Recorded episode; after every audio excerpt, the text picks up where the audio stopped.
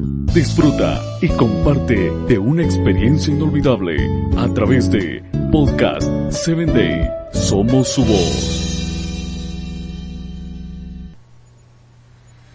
Bienvenido a Corazones en Sintonía, en el espacio de hoy que lleva por título La consecuencia del engaño.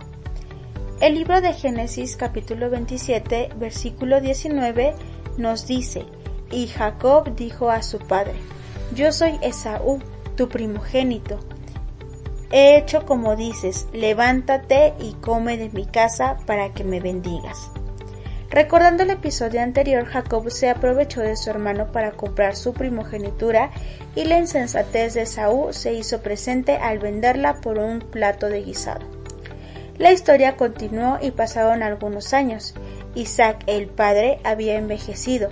Siendo ya anciano, llamó a su hijo mayor, así es, nos referimos a Esaú, para darle la bendición y concederle la Pidió a Esaú que fuera al campo y le trajera un guisado como a Isaac le gustaba. Debido a la edad de Isaac había perdido la vista, así que llamó a su hijo en secreto y le hizo esta petición. Pero detrás estaba Rebeca, su esposa, quien oyó la conversación y recordando que Rebeca tenía favoritismo sobre Jacob, aprovechó la situación y una vez que Esaú salió al campo, convenció a Jacob para que ocupara el lugar de su hermano. Al fin, Esaú ya había vendido su privilegio como primogénito. Ambos hermanos eran físicamente distintos, así que Rebeca tramó un plan para que su hijo preferido no fuera sorprendido en el engaño y fuera incluso maldecido por su padre. Cuando Jacob se presenta a su padre, le miente diciéndole, yo soy Esaú, y confirma tu primogénito. ¿En cuántas ocasiones has mentido a tus padres para no ser descubierto y sufrir un castigo?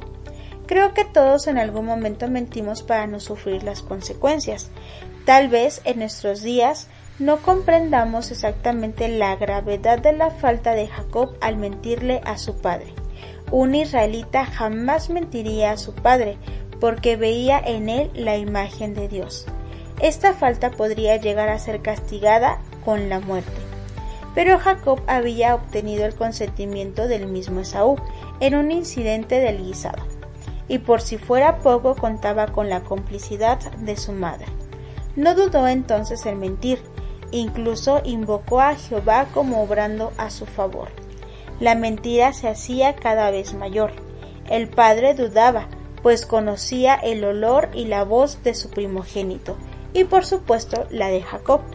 Pero fue tanta la insistencia del hijo menor en mentir, e Isaac Jamás imaginaría que su hijo pudiera llegar tan lejos, de manera tal que pese a sus dudas, bendijo a Jacob creyendo que era Esaú.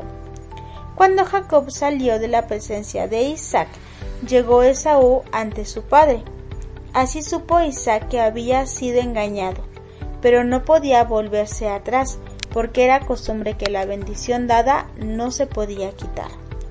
Esto trajo gran pesar a Isaac, y también a Esaú, que lloró amargamente, y debió escuchar de labios de su padre que debería servir a su hermano menor, lo que era para un israelita una afrenta sumamente grande.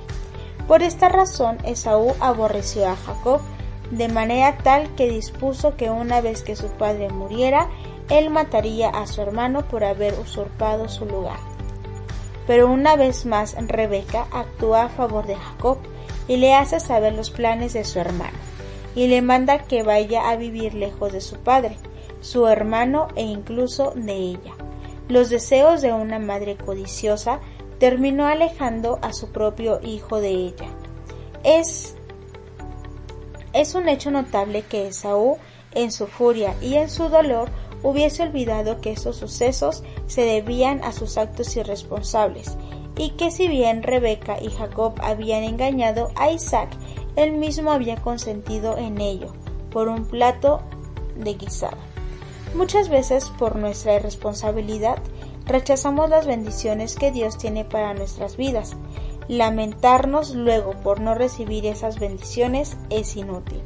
Esaú sufrió las consecuencias de sus malas decisiones, pero Rebeca y Jacob también. Jacob tuvo que huir sin poder despedirse de su padre aún en la muerte, y la relación entre hermanos fue quebrantada. ¿Qué tienes que perder tú? No cedas a la belleza del engaño. Sé sensato en todo y Dios te recompensará.